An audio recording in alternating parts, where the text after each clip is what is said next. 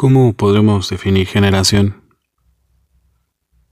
En la ciencia histórica, así como en los estudios sociales, generación puede aludir a un grupo de individuos específicos que nacidos en una misma época, si sometidos al mismo entorno histórico-social, participaron activamente de una transformación cualitativa en un ámbito de interés común.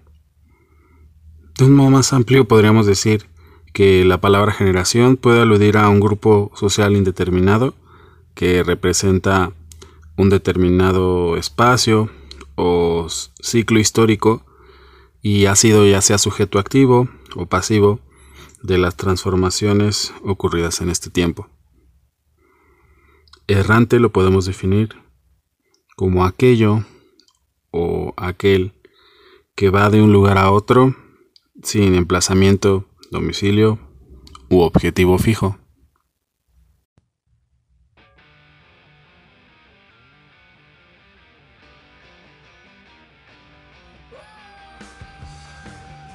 Soy parte de esa generación que nació entre principios de los 80s y mediados de los 90s. ¿Cómo podemos definir a nuestra generación? ¿Podríamos decir que es esta una generación global? El sociólogo alemán Ulrich Beck se hace esta pregunta refiriéndose a que la mayoría de los individuos de esta generación comparten la misma ideología y que son capaces de comunicarse entre sí con lenguajes propios muy variados y también comparten los mismos objetivos y deseos. El propio Beck también intuye que esta generación será la que excluya completamente de su vocabulario la palabra extranjero y todo lo que ésta significa. Desde hace mucho tiempo, las ciencias sociales y la sociología han tratado de clasificar a las generaciones.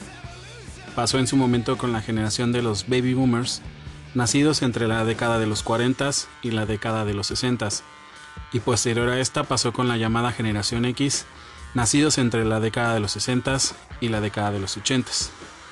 Por supuesto también pasó con esta generación. Dentro de los muchos términos en los cuales intentó clasificarse esta generación, están por mencionar solo algunos, la generación Y, la generación Peter Pan, la generación Yo, la generación Milenio, pero el término que más se usa y el que más le gustó en su momento a un montón de rucos gringos y por supuesto la que más usan tus tías para referirse a ti a tus amigos es millennial. Pero ¿de dónde viene esta palabra o quién la inventó? Dicho término fue acuñado por los autores norteamericanos William Strauss y Neil Howe en el año de 1987. Strauss y Howe pensaron en esto basándose directamente en los niños nacidos en el año de 1982, quienes terminarían la preparatoria justamente en el año 2000, y vincularon a estos con la inevitable llegada del nuevo milenio y los retos que ésta traería para esa generación. Y vaya, qué sorpresas nos trae el nuevo milenio. Pero ese es tema para otro podcast. Ahora que tenemos un poco de contexto, ¿qué es lo primero que se viene a la mente cuando se dice la palabra millennial? Desafortunadamente esa palabra está directamente relacionada con un conjunto de calificativos, la mayoría de ellos peyorativos, que no nos dejan muy bien parados como generación.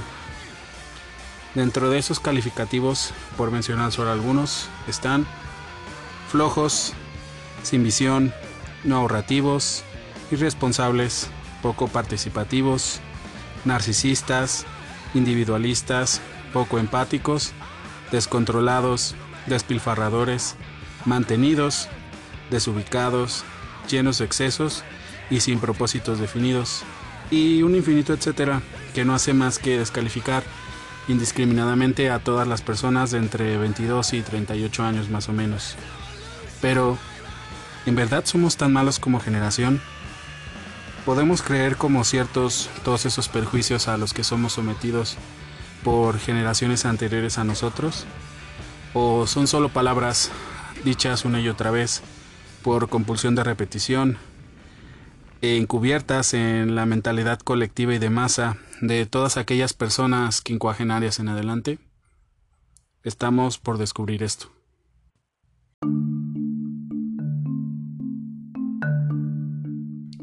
Uno de los mayores prejuicios que se tienen sobre los millennials es la creencia de que son holgazanes. Pero, ¿qué tan cierto es esto? Aquí van algunos datos. Para propósitos de este podcast y la investigación, nos enfocaremos en un ámbito más local. Los mexicanos trabajan un promedio nacional de 2.246 horas al año, según datos de la OCDE, lo que son unas 480 horas por encima del promedio de la misma organización, lo cual pone a México a la cabeza del ranking de los países que más trabajan. Y según datos del INEGI del año 2019, los millennials, o aquellos que nacieron entre 1980 y 1999, representan el 31% de la población económicamente activa, es decir, algo así como 37.5 millones de cabrones. Los millennials representan entonces la mayor fuerza laboral de este país, así que flojos, mm, no creo. También se dice que no son ahorrativos o que son mantenidos, que no ven a futuro, etc. Este punto está relacionado directamente con el anterior. Y aquí van otros datos.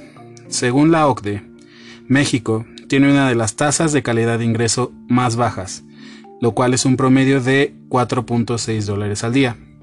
Así es, 90 varitos. Y México también tiene una de las tasas de ingreso bajo más altas, con un 13.9%. No me sorprende. Y en un estudio hecho por Forbes solamente a profesionistas en México, arrojó que en un promedio 22% de los profesionistas pertenecen a la llamada generación de los baby boomers el 34% pertenecen a la generación X y el 44% son millennials. Sí, no somos tan mensos como creen. Aquí va un último dato que es lapidario. El 34% de la fuerza laboral trabaja por subcontratación.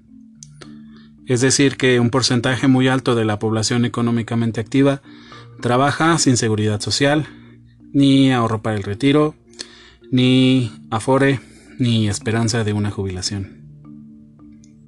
En conclusión es que esta es quizá la generación mejor preparada de la historia y paradójicamente es una de las peor pagadas.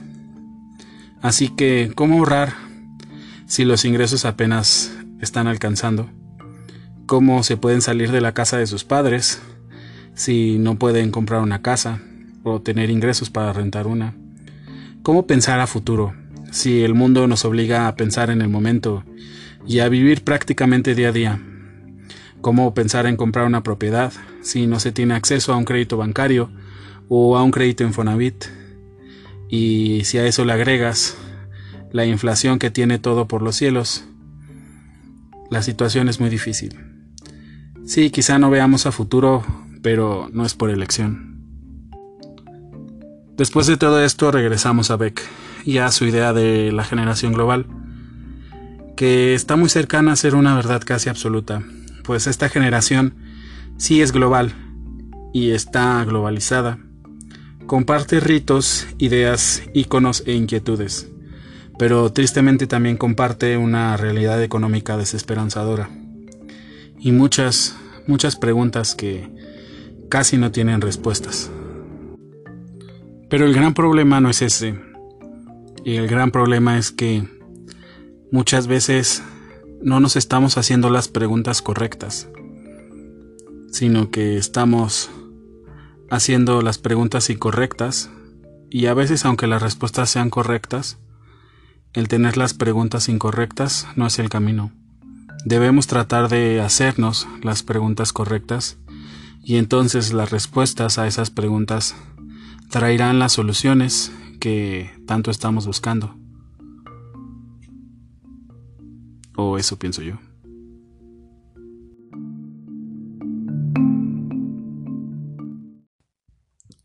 Ya echamos algunos mitos por tierra, pero ahora es tiempo de enfrentar algunas verdades. Y las verdades a veces duelen.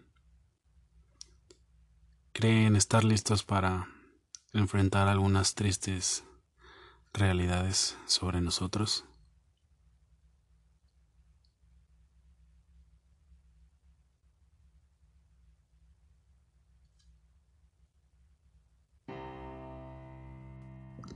Esta generación está llena de individuos depresivos y que sufren de ansiedad. ¿Por qué tenemos tanta ansiedad? Como generación hemos estado sometidos a situaciones extremas como en el pasado, como la guerra, o trabajar en lugares de alto riesgo como una mina o una plantación de nequén. Es verdad que esos escenarios en el mundo no se han extinguido por completo, pero antes no era opcional, era lo que había. Es verdad que, como dije antes, el panorama económico global y el tener que trabajar tanto por una remuneración que no es justa puede llevarnos a sufrir de mucho estrés. Pero el que tengamos tanta ansiedad yo no lo explicaría por esto. Creo que es consecuencia de un conjunto de fenómenos y de traumas que sufrimos como generación.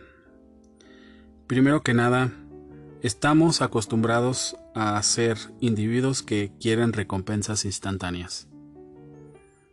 Es decir, que no tenemos paciencia para nada. Y se nota en el nivel de vida o en el modo en el que vivimos. Simplemente ya no tenemos que esperar de un domingo a otro para ver el capítulo de nuestra serie favorita. Ahora mismo lo tenemos toda completa para beneplácito de aquellos que no quieren esperar. También somos inhibidos que tienden a sentirse tremendamente frustrados por muchas razones. Esto se debe a que nosotros y nuestros padres y la sociedad nos han obligado a ponernos expectativas demasiado altas sobre el futuro. Simplemente nos dijeron toda la vida que estudiáramos para conseguir un mejor trabajo. Y después de años y años de estudio arduo, nos estamos dando cuenta que no estamos teniendo la vida que se nos prometió. Eso inevitablemente lleva a una frustración, tanto individual como colectiva. El futuro que creíamos que tendríamos al tener 30 años no es tanto como nosotros lo esperábamos. Y al no poder cumplir las expectativas nos estamos frustrando cada vez más y más por motivos que no tendríamos que estarnos frustrando, porque no son tan complicados como nosotros pensaríamos. Ahora, vivir esta vida de por sí ya es difícil. Esta generación, y la que está después de nosotros, está viviendo dos vidas al mismo tiempo, la vida online y la vida offline. Y tristemente la vida online cada vez está ocupando más tiempo del que debería. Y eso, a pesar de que es un medio de comunicación a gran escala, eh, del cual podemos obtener mucha información y del cual hemos aprendido a obtener un pensamiento más crítico, es verdad que también tiene sus cosas malas, una de las cuales lleva precisamente a que las personas de esta generación no se sientan felices consigo mismo ni con la vida que llevan es idealizar las vidas ajenas por medio de redes sociales. Ver cada vez más las fotos de famosos y de influencers o hasta de tus amigos en Instagram. Cómo se la pasan de bien en la playa, cómo viajan de un lugar a otro, cómo son felices con sus parejas. Y eso no hace más que hacerte odiar en muchos de los casos tu vida. ¿Por qué mi vida no puede ser tan perfecta como la de esos sujetos que salen del otro lado de la pantalla de mi smartphone? Cuando en muchas ocasiones esas vidas no son reales y solo son un producto más de la mercadotecnia. También creo que esta generación es la primera que sufrió de sobreproteccionismo por parte de sus padres. Nuestros padres al venir de una generación que sufrió de muchos maltratos y abusos físicos en muchos de los casos y que sufrió de carencias que muchos de nosotros quizá nunca lleguemos a tener. Inconscientemente nos hicieron vivir en una burbuja que nos apartó de la realidad del mundo y quisieron evitarnos a toda costa todo problema que pudiéramos tener. Pero esto no es del todo bueno. El fantástico sociólogo polaco Sigmund Bauman piensa que es falso que la felicidad signifique una vida sin problemas. La vida feliz significa superar los problemas, luchar contra ellos y contra las dificultades, y superarles. Eso es realmente la felicidad, saber que no nos ha controlado los retos del destino y que hemos vencido a la vida y sus retos. En esta vida hay que tropezarnos, caernos, pero aprender a levantarnos porque de otra forma nunca aprenderemos realmente lo que es la vida. Estamos creando también una falsa independencia, donde tenemos cubiertas todas nuestras necesidades al alcance de un clic, desde alimento hasta entretenimiento. Pero eso no hace más que alejarnos de nuestra verdadera humanidad, que es sociabilizar, porque como dijo Aristóteles, el hombre es un ser sociable por naturaleza. Eso es precisamente nuestro mayor rasgo de humanidad, el sociabilizar con otros, el actuar en comunidad y cada vez somos menos capaces de sociabilizar. Mientras más capacitados estamos para ser independientes, más incapacitados estamos para sociabilizar. Mientras menos interactuemos con otras personas, menos seremos capaces de resolver los verdaderos problemas de este mundo, o cómo lidiar con una conversación cara a cara, cómo aprender a negociar, cómo obtener cosas que no tenemos, cómo aprender del otro. Y eso, eso es muy triste. Esto me lleva al último punto. Esta generación peca de individualista. Está bien pensar en ti mismo, llenarte de conocimiento, de experiencias, de no ser otro ladrillo en la pared. Pero ese pensamiento absurdo de mientras yo esté bien, mientras yo sepa, todos los demás se pueden ir a la mierda, porque yo soy más inteligente que todos los demás, es un pensamiento equivocado. Debemos empezar a tener un pensamiento más crítico y no tanto individualista pensar que hay cosas que no podremos resolver por nosotros mismos. Porque sí, está chido que ya no te tomes tu frappuccino de moca con popote, pero eso por sí mismo no hace un cambio realmente significativo. Porque, a ver, trata de enfrentarte a un tsunami con tu ropa libre de crueldad animal y tu vasito biodegradable. A ver si puedes pararlo por ti mismo hay que ser más participativos y tratar de unirnos porque esos problemas no los vamos a solucionar solos. Solo podemos tratarlos siendo una unidad, siendo una misma persona, siendo empáticos y queriendo ser humanos otra vez.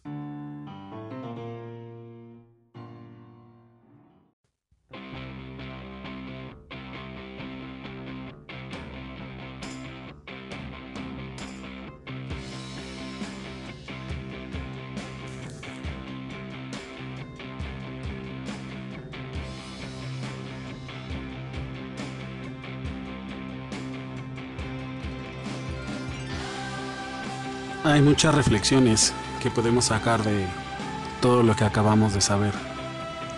Como que no es bueno generalizar en cuanto a exorcizar a toda una generación por ciertos comportamientos y actitudes que aunque sí es verdad que hay personas que representan e identifican los peores aspectos con los que se relacionan los millennials, pero de igual manera cualquier otra persona puede representar esos malos aspectos.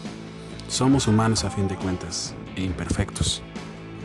También hay que mencionar lo bueno de esta generación, como el progresismo social o lo idealistas y soñadores que son, cómo luchan por hacer lo que les gusta y cómo se salen del molde, y cómo han hecho que cosas que antes eran mal vistas ahora ya no lo sean, y cómo han quitado actitudes y comportamientos malos de esta sociedad con sus luchas.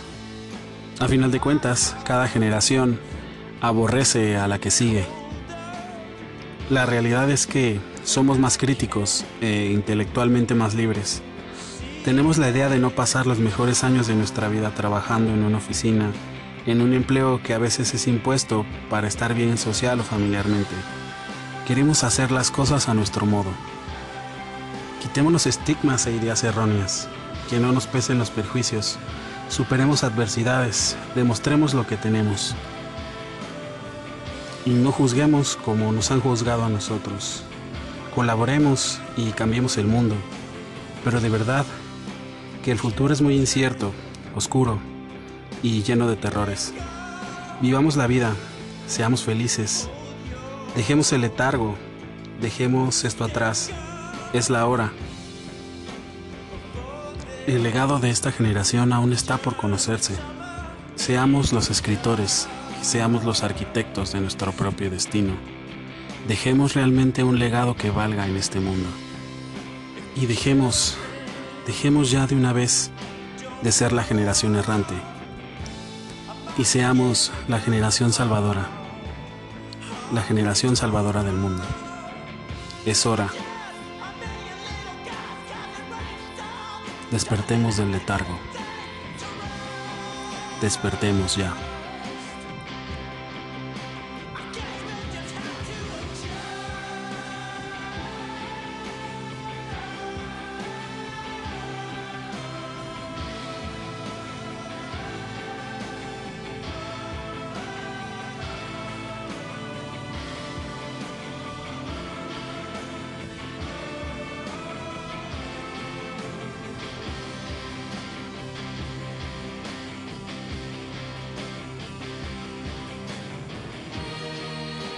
Muchas gracias a todos por escucharme el día de hoy.